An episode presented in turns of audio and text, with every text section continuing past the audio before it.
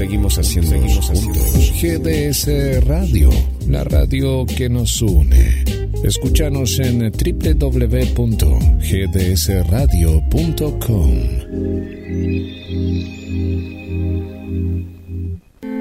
De Mar del Plata al mundo, GDS Radio, la radio que nos une.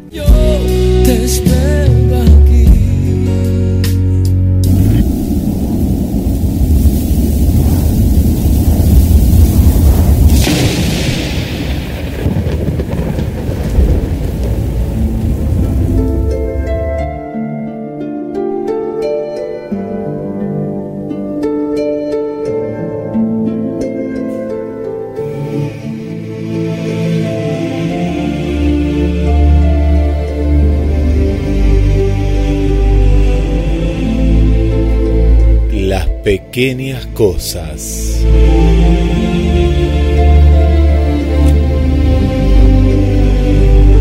Celebro la grandeza de las cosas pequeñas, de las cosas triviales, sencillas, hogareñas. Quisiera que este verso resulte una bala, una canción, que exalte al hombre honrado y a la mujer honrada. Celebro ese gobierno que ejercen los pensamientos, ese que se inicia cuando encienden en sus casas los fuegos matinales, los aromas, la fragancia del café y de la harina. Celebro cada gesto, cada frase. Celebro cada momento especial compartido. Celebro quien festeja cada instante de la vida con el trato franco y el amor verdadero. Celebro a las parejas que en primavera caminan por los parques tomados de la mano. El cariño de los abuelos que ríen con sus nietos. Celebro a quienes saben mantener los secretos. Celebro a la persona humilde que construye un país. Del árbol florecido, celebro la raíz Celebro a los que pisan con firmeza en el suelo, mientras alzan confiado su corazón al cielo. Celebro quien es fiel en lo poco, será en lo mucho fiel.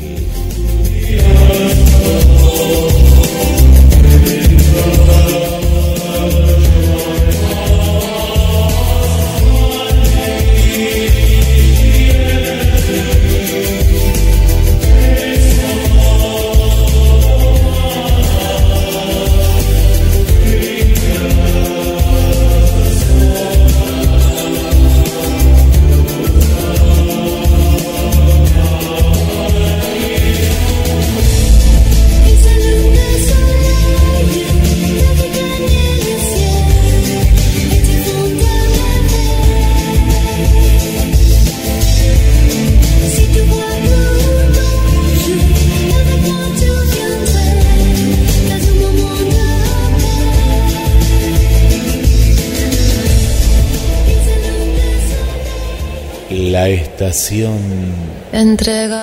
de los sueños. Voy a hablar despacio.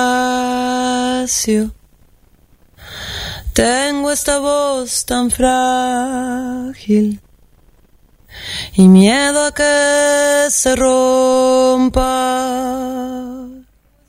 Siempre fui cautelosa, sin ruido y sin agitarme te iré llevando muy suave, no temas, te guiaré. Celebremos el alma radiante. Hoy despertó brillante. inquietud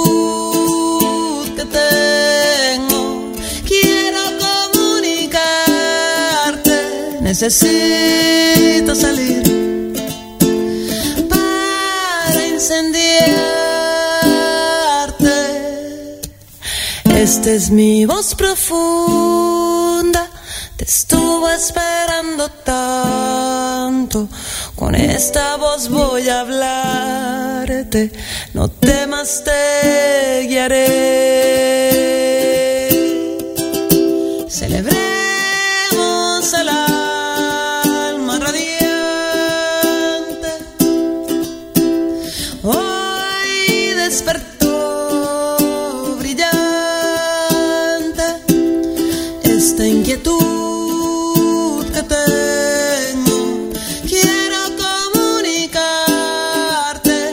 Necesito salir para curarme. Dale me gusta en Facebook. Nos encontrás como GDS Radio Mar del Plata. Bienvenidas, bienvenidos a un nuevo viaje en la estación de los sueños. Comenzábamos escuchando a Julieta Venegas, Alma Radiante. Quien les habla Guillermo San Martino y ya le doy la bienvenida a Roberto. ¿Qué tal amigos? Buenas noches. ¿Qué tal Guillermo? ¿Cómo andás? Bien, muy bien. Comenzando este viaje, este viaje en el cual, bueno, nos vamos a encontrar con el conocimiento. Y de a poquito nomás, recién estábamos escuchando parte de una repetición de octubre y bueno, ya, ya se nos está yendo octubre, ¿eh? ya como llegó, se fue. Es verdad, este, los días pasan rápido, pero estamos mucho más contentos que hace un año atrás. Un año, ¿no? Sí, sí, sí, sí. Sí, estamos eh, justamente, bueno, viviendo los, los albores de, de, bueno, de poder salir un poco más, de estar todos vacunados, prácticamente todos, ¿no? La gran mayoría. Y, y bueno, era la, la salida era la vacuna, sin más, para, para poder tener estas, estas licencias, ¿no? Así que es así. Y bueno, y lo, el tiempo viene acompañando, ¿eh? viene acompañando y mucho. Así es, este, está muy agradable, muy lindo, este, y bueno, eh, primavera, que es la mm, que es la parte más linda de, de, las cuatro este, estaciones, es la primavera. Y justamente hablando un poquito de, de, la pandemia, mucha gente ha tenido como ciertas manías, ¿no? Y que, que no están buenas, y otras que ya las ya las traía, ¿no? Había otras que ya las, las venía acumulando, pero claro, se acentuaron con, con la pandemia. Bueno, pero una manía y una obsesión, ¿es lo mismo? Bueno, lo, lo, vamos a estar analizando, porque ¿cuáles son las manías más comunes de, de, de, la humanidad? ¿no? Pues no nos vamos a quedar solo en la Argentina, sabemos que hay oyentes de, de todo el mundo. Aunque la mayoría de nuestras manías son bastante inocentes, o de hecho no afectan nuestra vida diaria. Vos capaz que ni sabés que tenés manías, pero uno las tiene. Cada uno tiene alguna en particular. Puede que en algunos casos una manía u obsesión se convierta en algo principal en nuestras vidas hasta el punto de que si nos afecta en las actividades diarias normales, y ahí hay que poner el foco, ¿no? Porque dependiendo de cada caso, entonces podremos valorar si la manía que tenemos es algo liviano, o tal vez algo potencialmente peligroso, si se convierte ciertamente en una auténtica obsesión hasta el punto de no poder hacer nada más y estar pensando en ello todo, todo el rato, ¿no? En este punto será cuestión de plantearse si se requiere del trabajo de un profesional que nos ayude a lidiar con nuestra manía. Pero vamos a conocer algunas de ellas, ¿no? Yo voy a tirar una, una así, una, una muy clásica que después la, la vamos a recordar, pero es por ejemplo esas personas que salen de la casa y dicen, para, para, para, cerré el gas, cerré la puerta, cerré esto, y, seguro que lo hicieron, van y lo hicieron, pero al otro día tienen de vuelta esa misma manía, como esa sensación de que no hicieron algo que sí lo hicieron, ¿no? Esta es una, ¿no? Bueno, vamos a, a contarnos, Roberto, otras, otras manías. Asegurarse de haber comprobado que todo está en orden para evitar consecuencias desagradables. Podría ser una norma compatible, salvo que para el obsesivo se traduce en un compromiso constante y desproporcionado, tratando de adquirir la certeza de haber hecho todo lo que está en su mano, el obsesivo cree que así puede prevenir cualquier catástrofe concebible. Los controles continúan por tiempos prolongados, repetidos en numerosos en números excesivos y sin ninguna necesidad. El objetivo es reparar o prevenir accidentes o desgracias graves. O siéntete tranquilo ante la duda de que has hecho algo mal y no lo recuerdas. Los comportamientos típicos son comprobar varias veces que se han cerrado las puertas y ventanas de la casa, las puertas del coche, el grifo del gas y del agua, la puerta del garage o la calefacción. O asegurarse repetidamente de no haber perdido las llaves de casa o la billetera, incluso si nadie ha abierto la bolsa o los bolsillos en los que están. Bueno, eh, mucha gente dirá, uy, pero para, entonces soy maníaco, maníaca, obsesiva. Y sí, en parte sí. Esto que contábamos, ¿no? De apagar bien las luces de la casa.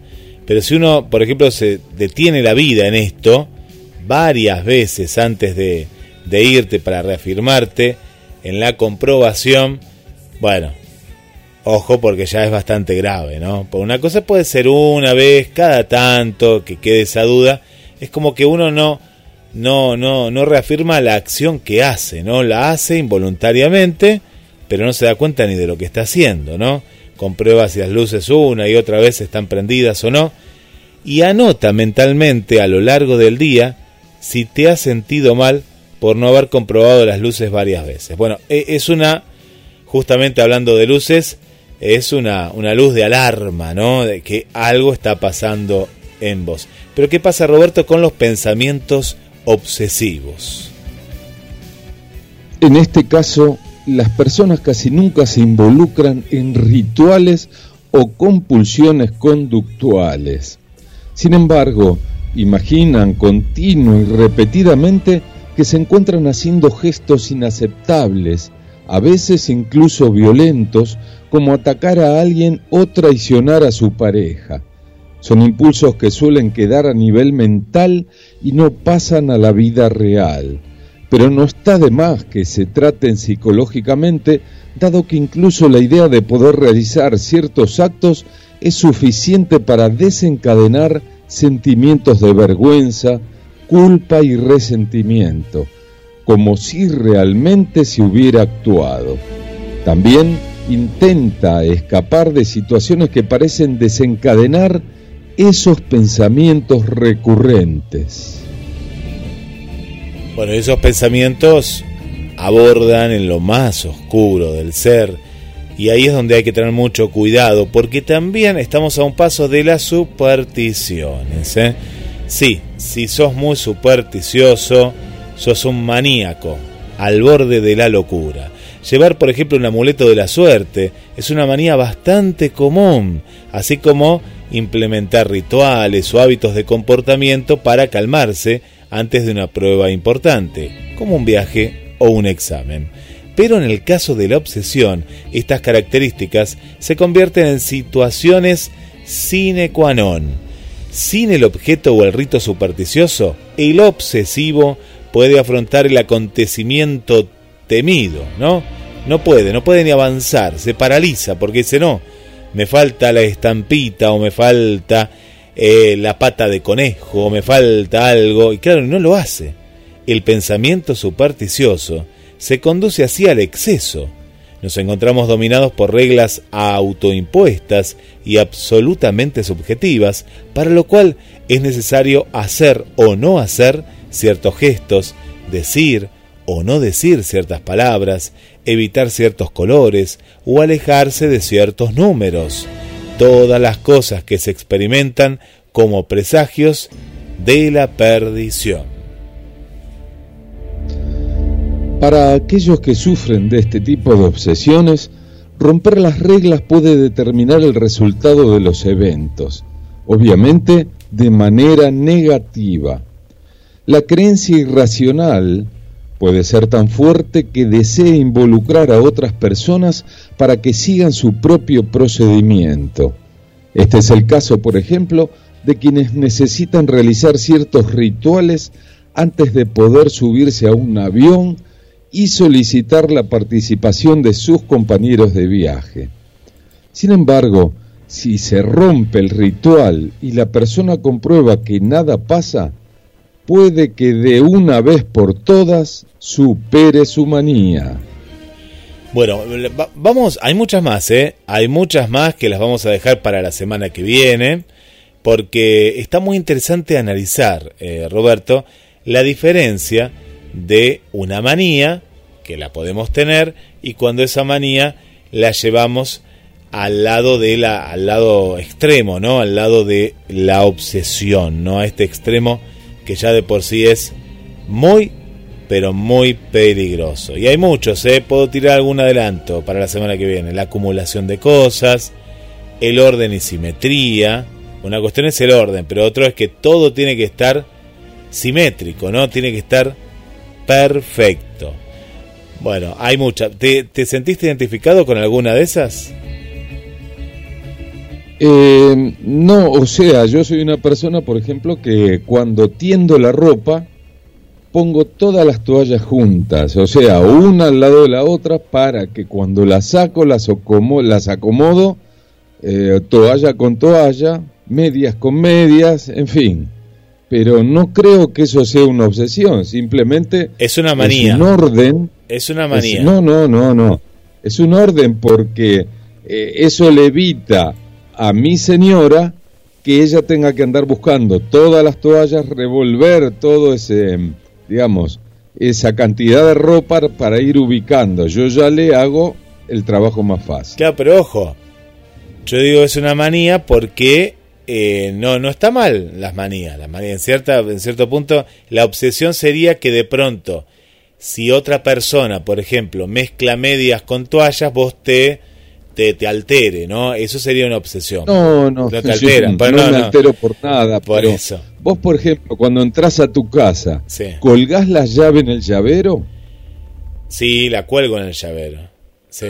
Ah, bueno, porque hay gente que entra a la casa y las tira arriba de la mesa, después no las encuentra, no sabe ni dónde las puso. y bueno, son pequeñas pavadas que hacen a la cuestión de encontrar, porque hay un refrán que dice, la llave en el llavero y la ropa en el ropero. Claro, ahí estaría, eh, ahí, eso en el próximo bloque, eh, en el próximo programa vamos a hablar, eso, se, eso entraría en el orden, pero viste cuando hay gente que dentro de eso entra y ve un cuadro torcido y ya le empieza a incomodar. Me ha pasado con gente de que, digo, ¿qué, qué pasa? Pues miraba para otro lado, dice, ese cuadro está torcido. Y yo le digo, ah, sí, está torcido. Y bueno, y se obsesiona con eh, moverlo y le digo, bueno, está bien, lo, lo, lo acomodamos, ¿viste? Pero como que hay... O sea que esa esa persona no puede ir a Italia a ver la torre de pizza. No, no, se pega un tiro, no, se vuelve loco, no, sí, sí, se, le, agarraría la torcida para querer está torcida, claro, claro, a eso voy, ¿no? Y eso ya es una obsesión, porque ¿qué te molesta que esté torcido? Si al otro no le importa, no es tu casa. Bueno, cosas así, ¿no? Llegan a, a ese punto que, y ahí sí hay que ir con un psicólogo, un psiquiatra, y bueno, eh, no digo que te empastilles, pero por lo menos que te, te no, no, no, no estés tan mal, ¿no? Por esta situación, ¿no? No te altere.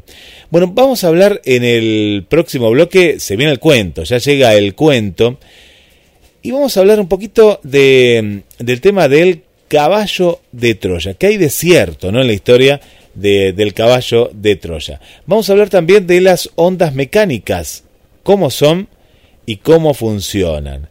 Y si el tiempo nos da, vamos a ir a misterios porque vamos a hablar de la hora 3.33. Esta hora que da y mucho que hablar porque hay algo detrás de estos números. Recién hablamos un poco de la numerología, la gente que se obsesiona con números, pero ¿esto será una obsesión o no? Del 333. Bueno, todo esto y mucho más, quédate en la estación de los sueños.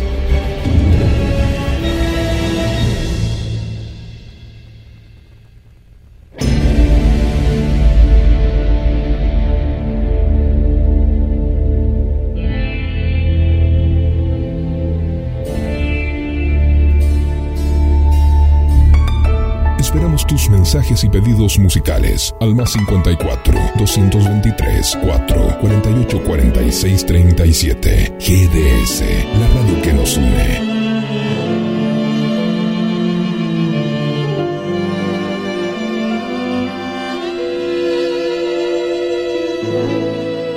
Deja que el tiempo decida. No pidas nada, no exijas. Deja que el tiempo se aclare y que el sol ilumine tus días. Será mejor,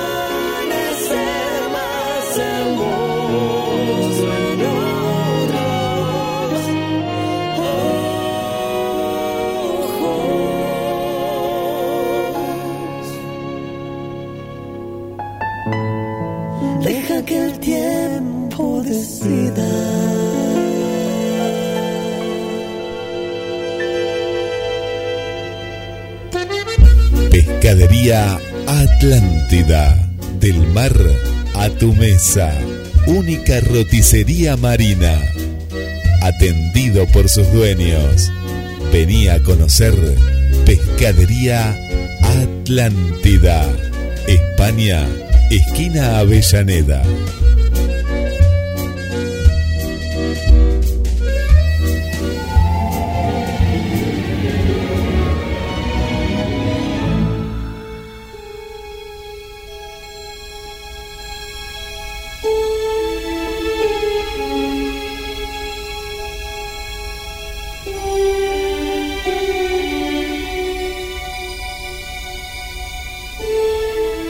Hoy presentamos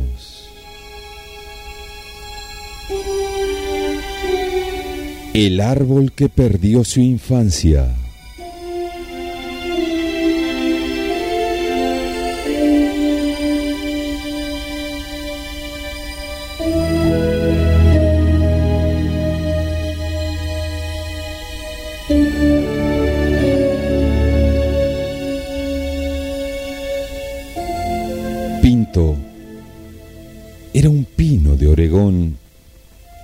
Desde pequeño soñaba con ser grande. Su especie llegaba a alcanzar los 60 metros. Le habían dicho que la vista desde las grandes alturas era maravillosa. Sus amigos le mostraban distintas bellezas naturales, pequeñas plantas, flores, insectos, grandes animales y hasta personas, pero no les prestaba atención. Iba creciendo y siempre sucedía lo mismo. Lo único que le interesaba era lograr una gran altura.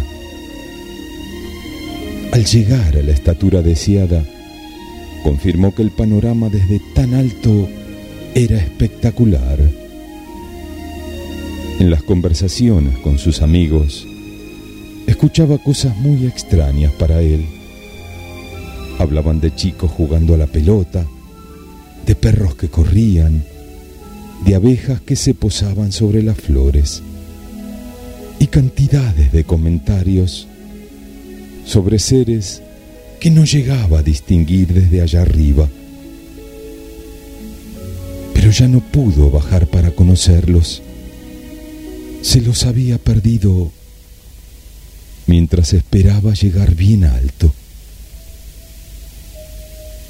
Por eso, amigos, este cuento nos deja una enseñanza que no debemos olvidar jamás y tenemos que transmitírsela a nuestros seres queridos. El futuro es para soñar, el presente para disfrutar.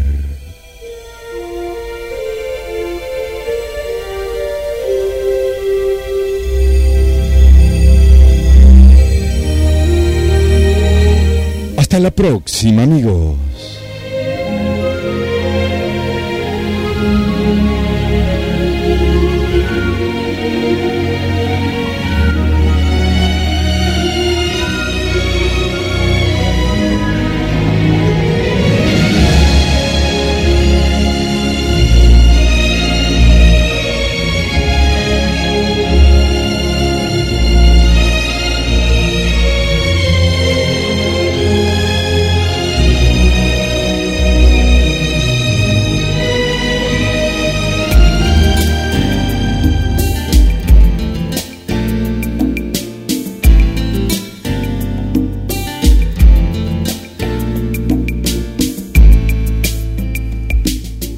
Mi vida, porque hiciste de mi cuerpo florecer ilusiones que perdidas yo pensé que no existían, que no existían.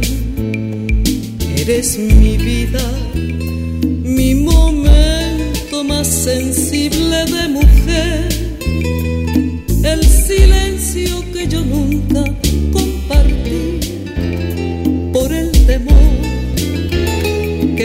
tenía. Eres mi vida, yo sé que eres mi vida. Por tu manera de mirar, por tu sonrisa, porque tan solo al contacto con tu cuerpo siento que soy y eres mi vida, eres mi vida, yo sé que eres mi vida, porque me enseñas tan solo la mañana, porque al cuidarme el llanto de mi alma, me siento viva, amor, me siento viva, eres mi vida, es tu boca que me hace estremecer. La dulzura de tus ojos, tu verdad, yo hago mía, tan solo mía. Eres mi vida, por un año, un minuto eternamente. Pues si seguimos disfrutando de muy buena música y tu compañía en la estación de los sueños. Betty, mi ciego, eres mi vida. Y somos Y seguimos compartiendo buenos momentos musicales y el conocimiento, el conocimiento que es tan importante en nuestra vida que es tan importante también en cada momento, ¿no? Siempre, siempre tenemos que ir por más, ¿eh? por más conocimiento, dejar algunos vicios, algunas manías, como recién contábamos, y vamos a mandar saludos, Roberto, a toda la gente que nos está escuchando, como Esther, que desde tempranito dicen, van a estar en vivo, bueno, estuvimos una partecita grabada, bueno, y ahora estamos haciendo el programa en vivo, ¿eh? el programa de este día tan especial. Así que muchas gracias por estar en sintonía. Igual que María Coco Saavedra. Hola María, ¿cómo estás? Eh? Bueno, la buena salud. Sí, la buena salud es la salud mental, ¿no? Esa es la mejor salud antes, antes que nada. Hola Julia Almirón, ¿eh? nos envía un abrazo ¿eh? hasta el alma y que nos acaricie el corazón desde Asunción del Paraguay. Gracias. Mariana Balser dice buenas noches Roberto, Guilla, a todos. Un viaje más súper interesante en todo su contenido. Bueno, muchas gracias, gracias por estar ahí acompañándonos. Bueno, ahora vamos a mandar más saludos. Adriana también del centro, bueno, toda, toda la, hermosa, hermosa audiencia que tiene la Estación de los Sueños. Bueno, ¿qué pasó con el caballo de Troya? ¿no? Esta, historia de de enigma, de misterio, que, bueno, que hemos, estudiado, ¿no? Muchas veces, pero hay algo en particular, ¿no? En esta, en esta historia. Una historia que, que nos lleva hacia, hacia, hacia la historia misma, ¿no? Y que tiene mucho que ver también con la parte del mito, ¿no? Hay mucho de mito o no. Pero lo vamos a, descubrir juntos y viajamos hacia ese, ese caballo gigante, ¿no? Ese caballo gigante en el cual había soldados adentro. ¿Y qué pasó, no? ¿Qué pasó? ¿Qué hay de cierto, no? En la historia de este caballo. La historia del caballo de Troya, la historia de la propia ciudad, es una de las más célebres de todos los tiempos, una que ha inspirado infinidad de relatos, de películas, y como no podía ser de otra manera también de mitos y leyendas que se han tejido acerca de aquellos acontecimientos. En primera instancia, los griegos dicen que la guerra de Troya se produjo por aproximadamente 10 años, entre el año 1194 a.C. y el año 1184 a.C., una fecha que cuenta con bastante apoyo por parte de la comunidad científica actual y que pareciera confirmar lo contrario por Homero, a quien se atribuye la autoría de la mayoría de los principales poemas épicos de su pueblo, la Iliada y la Odisea.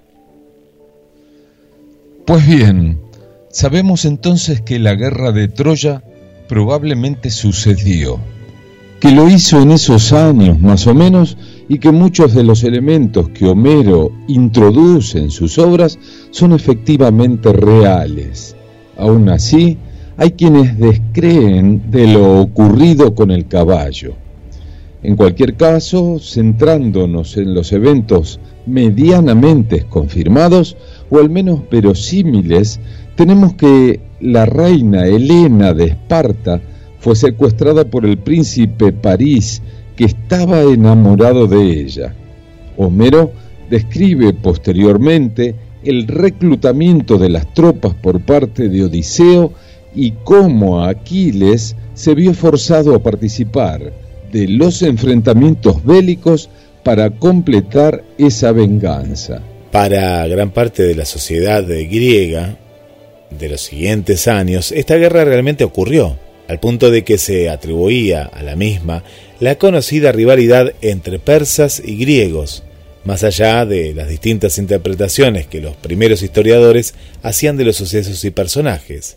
En el siglo XIX, el, hombre de negocios prusiano Heinrich Schielmann, un admirador de Homero, quiso comprobar que la guerra de Troya y la historia del caballo de Troya eran verídicas y optó por ir hacia la supuesta ubicación de la antigua ciudad en Isarlik, hoy al noreste de Turquía. Para su desánimo, no solo no halló ningún objeto, sino que, que debían haber aparecido ¿no? en la zona de haberse llevado a cabo allí el enfrentamiento, sino que además destruyó otros restos arqueológicos que hasta el día de hoy los investigadores buscan restaurar. Es decir, que no hay confirmaciones oficiales acerca de la ubicación de Troya, o no existen pruebas o evidencias que permitan pensar que se ha encontrado el sitio donde se localizaba esta ciudad. Por lo tanto, al menos hasta que sugiera algún avance más firme, la creencia en el caballo de Troya y la guerra en general es más un asunto de fe mitológica que de constatación empírica. Queda eh, en los mitos, ¿no? Eh, si estaría aquí Carlos Matos, diría que hay algo, ¿no? Detrás de todo esto y por qué, ¿no? Se ha creado esta historia que tiene una, una finalidad, pero que, bueno, los pueblos mismos son los que los que la, tienen que, que, descubrir, ¿no? Pero, pero bueno, sigue estando, ¿no? Y, y, es cierto que también alimentado, ¿no? Por, eh, en este caso, por las historias de boca en boca, bueno, que han llegado hasta que este hombre quería sí o sí eh, encontrar, ¿no? Restos que, bueno, nunca los encontró, jamás.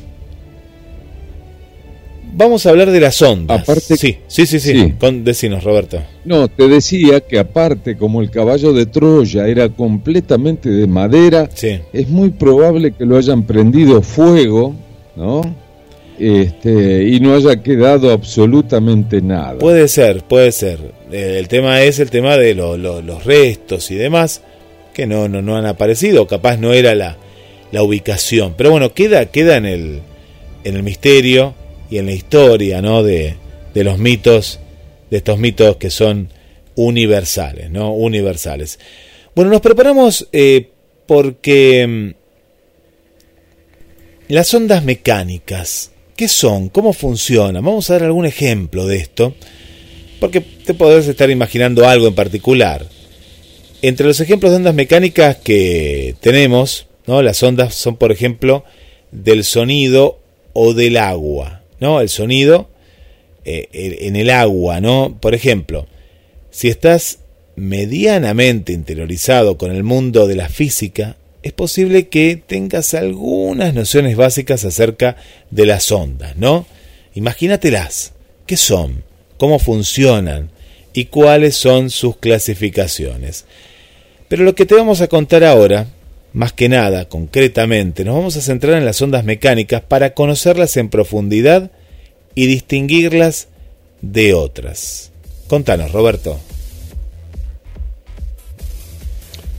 En efecto, si podemos definir a una onda como la transmisión de energía, que no necesariamente requiere de un desplazamiento de materia y que deja que el ambiente en el mismo estado en el que estaba antes de perturbarlo o agitarlo. Las ondas mecánicas poseen características particulares. Pero, eh, o sea que es decir que denominamos ondas mecánicas a aquellas ondas que no tienen la capacidad de transmitir la energía por medio del vacío, sino que van a precisar del medio que complete esa transportación de un sitio a otro. El ejemplo más popular es el de las ondas de sonido, pero hay muchos más. De todos modos, se debe aclarar siempre que el material o medio que facilita el desplazamiento de la energía no es el que la produce, sino que funciona como un intermediario a tales fines. Son específicamente las partículas que conforman el material o medio las que dan lugar a este transporte de la energía, en la medida que se mueven o chocan entre ellas, un fenómeno imperceptible para el ojo humano y constante que la física se encarga de investigar. Pero, de nuevo, estas partículas no se están moviendo, sino que las ondas se mueven a través de ellas, pasando de una partícula a la siguiente siempre que encuentren las condiciones para hacerlo. Muchas veces se generan confusiones entre las ondas mecánicas y las ondas electromagnéticas, aunque basta echar un vistazo a ambas para descubrir que son procesos antagónicos entre sí.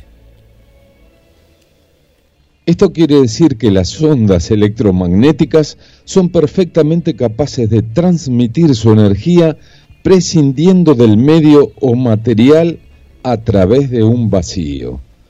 Para que te des una mejor idea, las electromagnéticas que salen del Sol atraviesan el vacío del espacio exterior hasta llegar al planeta Tierra, y sin ellas no habría vida humana aquí.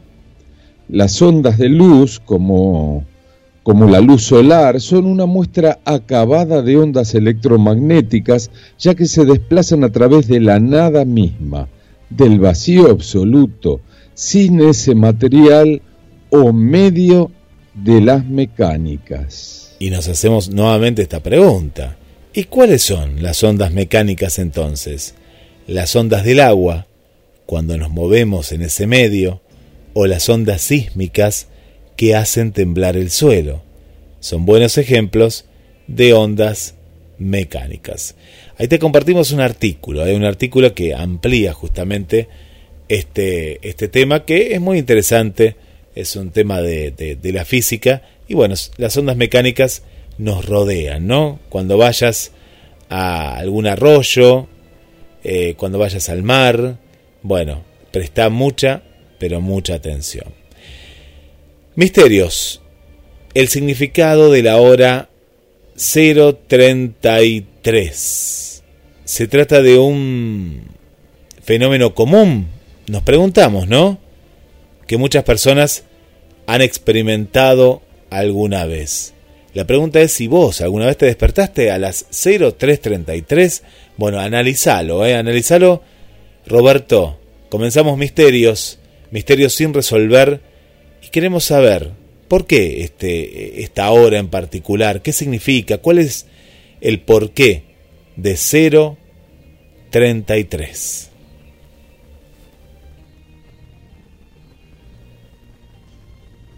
Hay numerosos testigos que aseguran levantarse específicamente a las 0333 reiterativamente sin razón aparente. Dentro del mundo científico se le relaciona con la parálisis del sueño. Sin embargo, son muchos los años en que llevan recogiéndose miles de testimonios en todo el mundo y de todas las culturas sobre la llamada hora del muerto. El significado de la hora 333 más cercano al que se ha llegado. Suele decirse que es en este instante cuando más fenómenos paranormales se experimentan, instantes en que se producen sensaciones extrañas e incluso visiones fantasmales. Pero ¿qué ocurre realmente con nuestro cuerpo? ¿Será que sientes el, síndrome de enclaustramiento? ¿Dónde parece que estás atrapado dentro de tu propio cuerpo o por el contrario, experimentas cómo tu corazón se acelera inexplicablemente hasta dejarte despierto y con los ojos bien abiertos? Tan afamado es este tramo horario dentro del campo de lo inexplicable que para tratar de darle significado a la hora 0333, algunos teólogos y estudiosos de la corriente católica incluso han intentado aportar su propia y original explicación. La hora del diablo. Así se ha llamado a esta hora en particular. Pero ¿Por qué?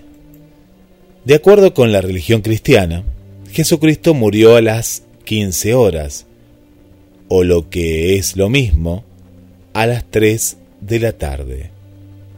De esta manera, los estudiosos plantean una hipótesis a la hora de encontrar el significado de la hora 0333, ya que se dice que esta es la hora opuesta a la que Jesucristo murió, convirtiéndose en una especie de portal para que surja todo aquello que es inquietante y maligno, todo lo que intenta desafiar a la Santísima Trinidad. Este tipo de suposiciones debemos tomarla con pinzas, pues fuera de encontrar algún tipo de relación científica con este suceso, se centran en relaciones temporales algo forzadas. Por otro lado, existe una teoría sobre el 666, el número del diablo, ya que si dividimos este en la mitad nos dará 333. En este caso, se puede extender la relación con lo malévolo no solo a un sentido espiritual, también diabólico, donde bestias y monstruos de todo tipo salen a divertirse a esa hora espantando almas tranquilas e indefensas. Obviamente, no podemos dejar el significado de la hora 0333 por parte de los amantes de lo paranormal. Son ellos los que nos ofrecen una visión un tanto inquietante, explicándonos que a las 3.33 es el momento en que se descorre el velo de lo sobrenatural en su verdadera esencia, para unir el mundo de los vivos y las personas que habitan en el más allá. Un breve instante en que puede darse la comunicación con nuestros familiares fallecidos. Allí donde estamos en medio envueltos por la nebulosa de lo onírico. Un instante en que tal vez no sabemos diferenciar lo real de lo irreal.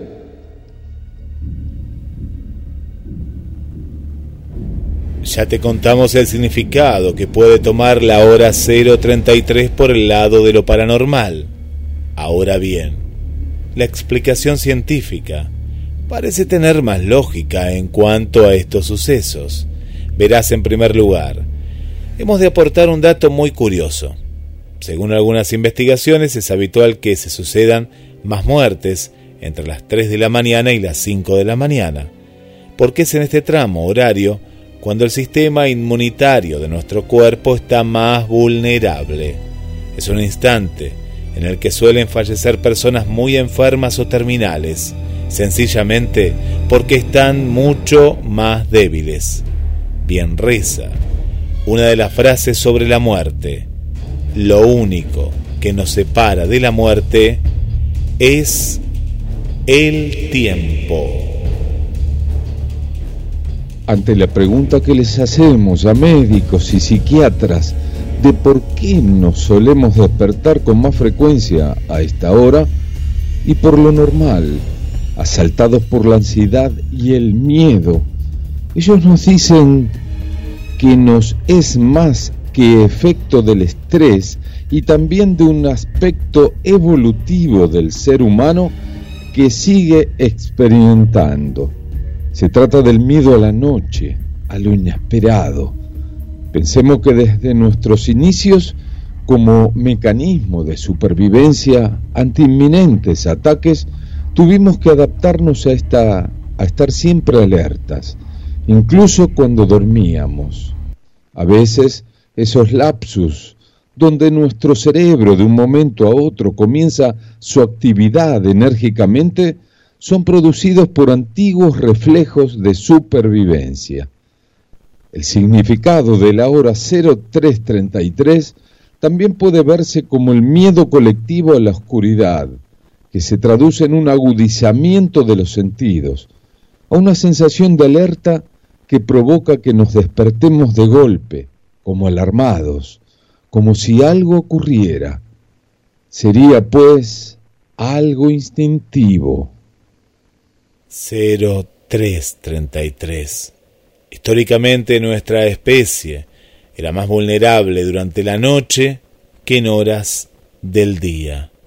Por lo tanto, somos propensos a una mayor sensación de miedo durante este tiempo. El miedo a la oscuridad se sigue heredando de generación en generación, aunque no somos conscientes de ello. En periodos de estrés y ansiedad, es habitual que nos despertemos de improviso, como llevados por un pánico súbito y asfixiante.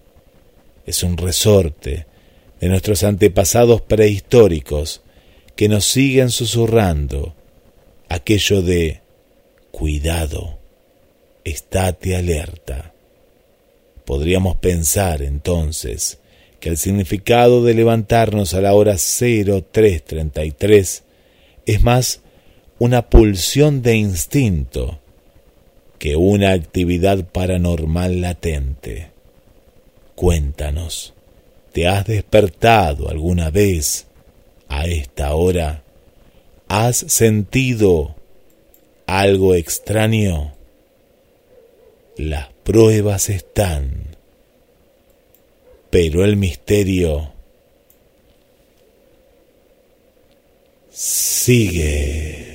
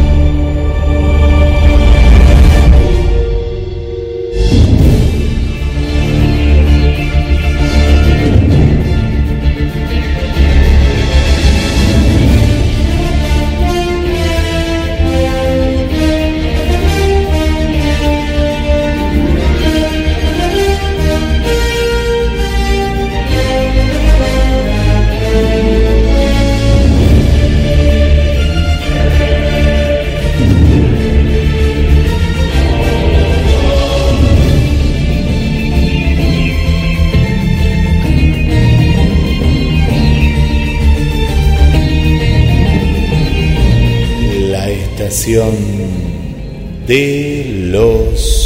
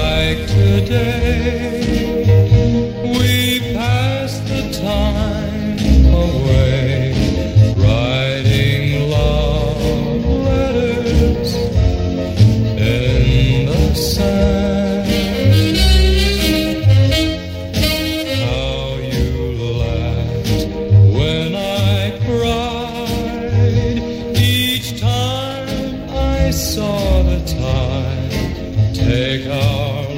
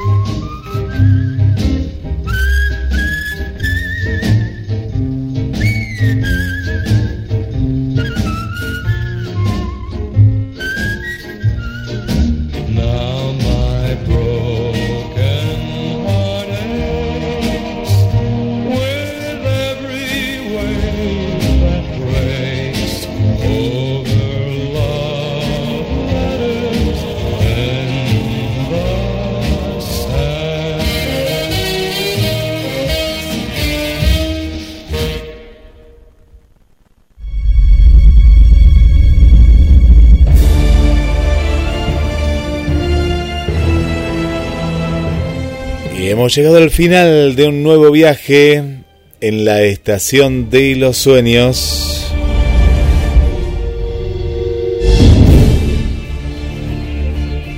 Gracias a Anita, a Alicia, a Raquel, a Carlos y a Natalia. Bueno, acá dice Esther, dice, espero no recordar los números antes de dormir hoy, ¿eh? Y sí, ahora todos aquellos que han escuchado este programa van a quedar atentos. No, lo mejor es no mirar la hora. No sé, ¿qué, qué, qué, recomendación le das vos, Roberto, a la gente? Está asustada, quedó, ¿eh? Hay que tratar de no estar con los relojes en el dormitorio y bueno, dormir placenteramente y tratar de no ver ninguna película de terror antes de ir a acostarse. Claro. Sí, sí, está bien. No, viste esa gente que está muy pendiente de qué hora es, qué hora no es. Y bueno, no, no, no es así. Acá Susi se equivocó y puso hola Rubén y hola Guillermo. Ahora quiero poner hola Roberto. Me imagino pues Rubén acá. Nunca hubo un Rubén en la estación de los sueños. Le mandamos un beso para Susi ahí que está escuchando. Eh, por acá que nos ponen también el futuro es para soñar, el presente es para disfrutar, excelente el cuento. Miriam también un abrazo, feliz noche, un abrazo para ti Miriam, para Amalia también le mandamos un beso y un abrazo, para Victoria también, eh, ¿quién más tenemos por aquí? Bueno, a María Coco que la habíamos saludado, a Carla desde Buenos Aires también, muchas gracias, a Viviana, a Araceli, Ana Sánchez. Bueno, gracias a, todos por estar y les regalamos los últimos mensajes. Si crees en Dios, siempre habrá vida en ti, por más hojas que hayan caído en otoño. Lo que nunca tiene que caer en ti es el deseo de vivir. Entonces, Siempre serás joven más allá de los años que tengas. Será, si Dios quiere, hasta el miércoles que viene. Los esperamos. Les dejo el mensaje final. Mi mejor amigo es el que enmienda mis errores. Si no comprendes a tu amigo en toda circunstancia, jamás lo entenderás. Muchas gracias y hasta la semana que viene.